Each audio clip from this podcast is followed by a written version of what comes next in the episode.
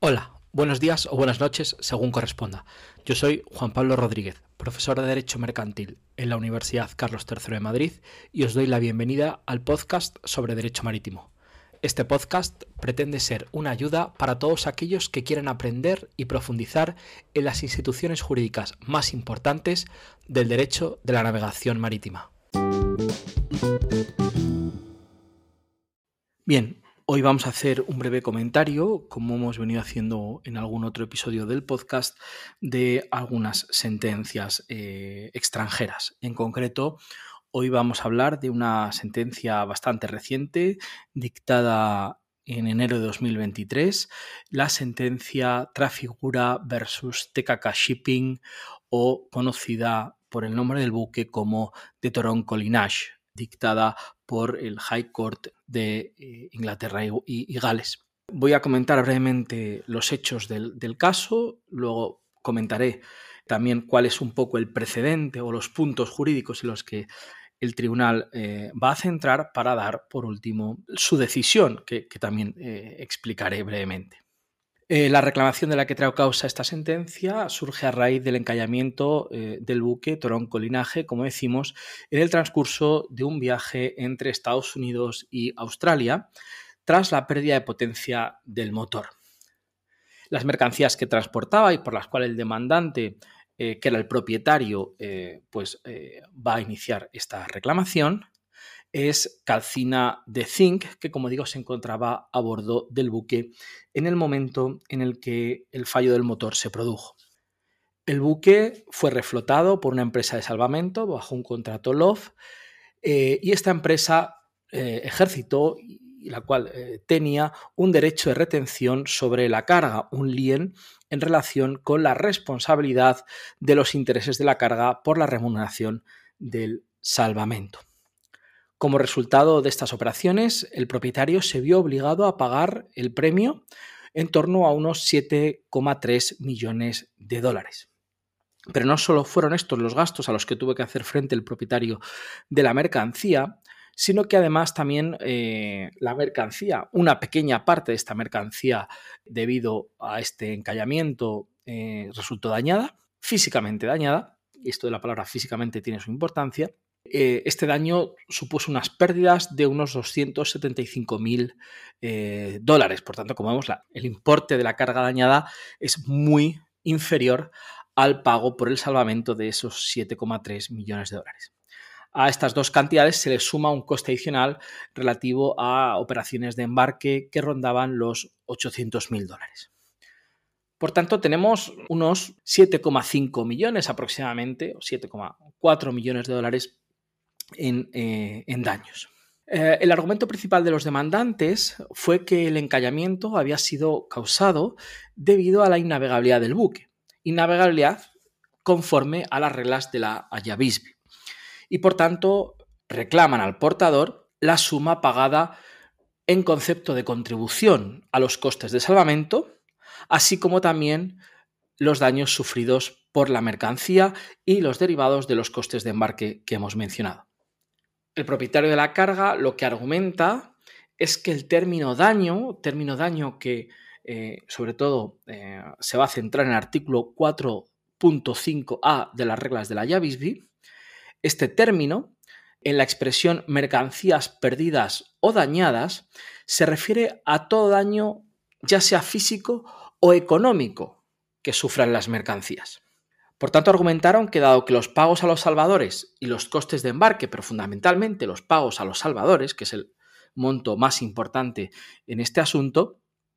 se efectuaron con respecto a toda la mercancía transportada. Y por tanto, si los daños afectan a toda la mercancía transportada y no solo a la efectivamente dañada, la limitación de responsabilidad del portador a la que se va a acoger debería calcularse por referencia al peso de toda la carga y no solo al peso de la carga físicamente o materialmente dañada. Por contra, como es lógico, el portador argumentó que su responsabilidad debía limitarse de acuerdo conforme, como hemos dicho, al artículo 4.5a de las reglas y esta debe ser calculada por referencia al peso de la cantidad de mercancías transportada que sufrió daños físicos. Y lo argumenta, y o las razones del porteador para argumentarlo, se encuentran en la sentencia que vamos a ver a continuación, que es la sentencia del himnos, también eh, dictada por el High Court eh, de Inglaterra y Gales, en este caso en el año 2008, en el que referenciaba la limitación de responsabilidad a los daños físicos. De ser acogido este argumento, y veremos si lo es o no, el porteador limitaría su responsabilidad a unos 800.000 dólares, frente a los más de 8 millones de dólares que se reclamaban.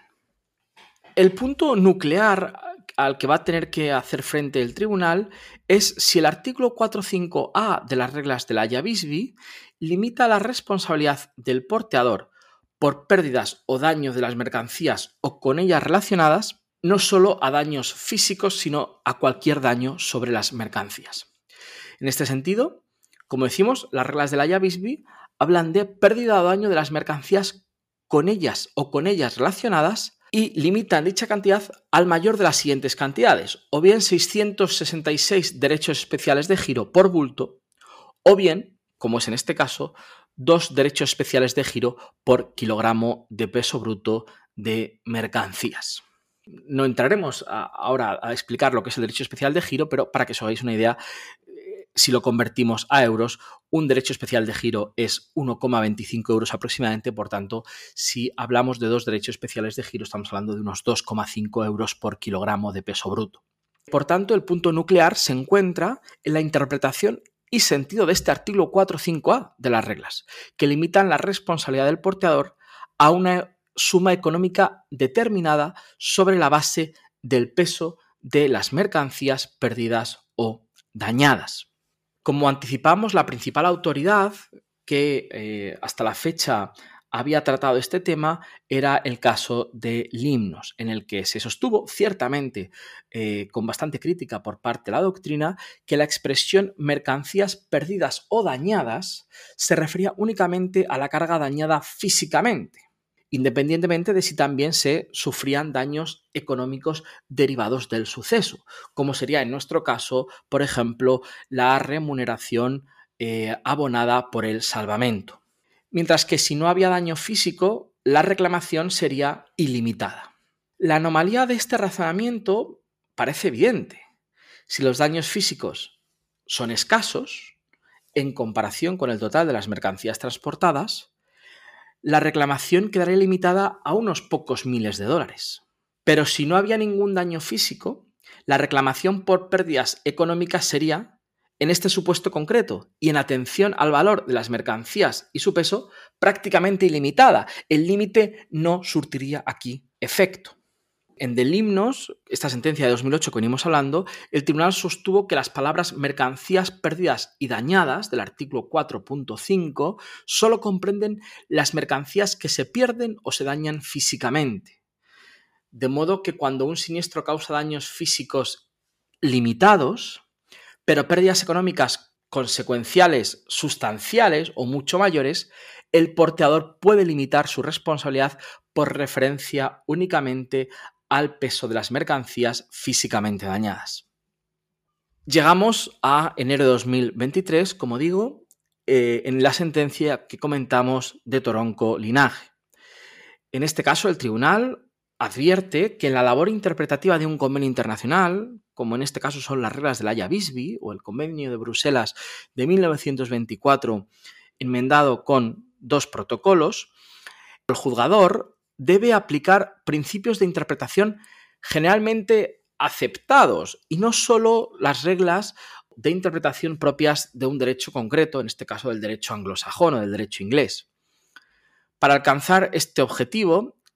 el tribunal dice se debe remitir a, diferentes, a, a un abanico de elementos que tiene a su disposición. En primer lugar, sería el significado ordinario y natural de las palabras, ¿no? Esas que son utilizadas por el convenio y que han sido elegidas por los rectores del convenio. En segundo lugar, a los trabajos preparatorios del texto. Los trabajos preparatorios de las reglas de la JAVISB están disponibles y son accesibles. Eh, por lo tanto, ahí se puede ver cuál era la voluntad del legislador internacional en el momento de la elaboración del texto. En tercer lugar, las sentencias judiciales previas, como en este caso es a la que nos hemos referido del himnos, pero también a muchas otras. Y por último, el análisis realizado por eh, académicos, por la doctrina sobre este punto o cualquier otro. Analizadas todas estas fuentes, y la, verdad es que la sentencia hace uh, un, detalle exhaustivo de cada una, de, todas y cada una de estas fuentes que venimos hablando, se concluye que las mercancías durante el transporte por mar pueden sufrir daños físicos y o daños económicos por, por responsabilidad del portador. En el presente caso, las mercancías sufrieron daños físicos en un porcentaje reducido y daños económicos. Por el valor de las mercancías disminuyó a su llegada al puerto de descarga como consecuencia de que el demandante tuvo que incurrir en gastos de salvamento y costes de embarque que fueron necesarios debido al siniestro que sufrió el buque. El contexto literal en el que se, en el que se encuentran las palabras mercancías perdidas y dañadas, como, como decimos del artículo 4.5a de las reglas, sirve para definir o cuantificar el límite al que están sujetas las reclamaciones descritas. En este contexto, cabría esperar que esas palabras dieran efecto y no frustraran el objetivo del artículo, que era precisamente limitar la responsabilidad del transportista por pérdida o daño de las mercancías o con ellas relacionadas. Este término o con ellas relacionadas es el utilizado para atraer hacia esta interpretación por parte del tribunal eh, los daños económicos y no solo físicos. Solo si la expresión mercancías perdidas y dañadas significa mercancías perdidas y dañadas física o económicamente, se alcanza entonces, como decimos a juicio del tribunal, dicho objetivo. Por las razones expuestas, concluyó el tribunal, el límite de la responsabilidad del porteador demandado con respecto a la responsabilidad que debe hacer frente al demandante será la retribución del salvamento y los costes de embarque. Y todo ello limitado a dos derechos especiales de giro por kilogramo de toda la carga transportada y no solo de la físicamente dañada. En este caso, aplicando el límite, estos dos derechos especiales de giro, a la totalidad de la carga, dicho límite excede de la responsabilidad económica del demandado. Alternativamente, el juez decidió que incluso si todo su argumento se equivoca al determinar que las palabras mercancías perdidas o dañadas incluyen los bienes dañados económicamente y no solo los daños físicos, lo que dice el tribunal es que todas las mercancías fueron físicamente dañadas en el sentido del artículo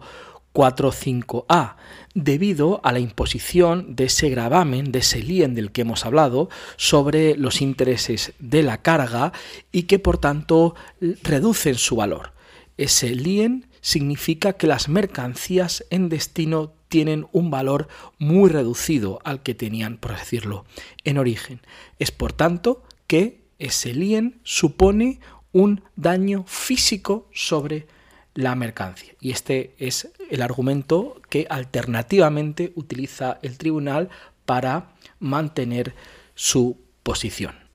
¿Qué reflexiones podemos extraer de esta sentencia?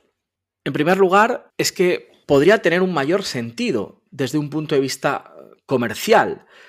al expandir el significado del término daño sufrido por el interesado a todos los espectros del perjuicio, ya sean físicos o económicos,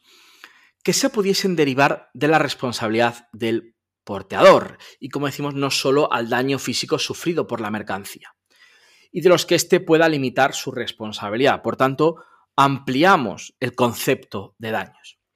Los propietarios de mercancías y sus aseguradoras, evidentemente, verán con muy buenos ojos esta decisión, ya que va a evitar que reclamaciones por pérdidas económicas se vean gravemente limitadas cuando solo una pequeña cantidad de la carga haya sufrido daños físicos. Dicho esto, y como se ha apuntado por, por algún autor, una interpretación inversa podría ser también acogida por los porteadores, que sobre la base de esta sentencia podrán argumentar ahora que las reclamaciones que se les imputen,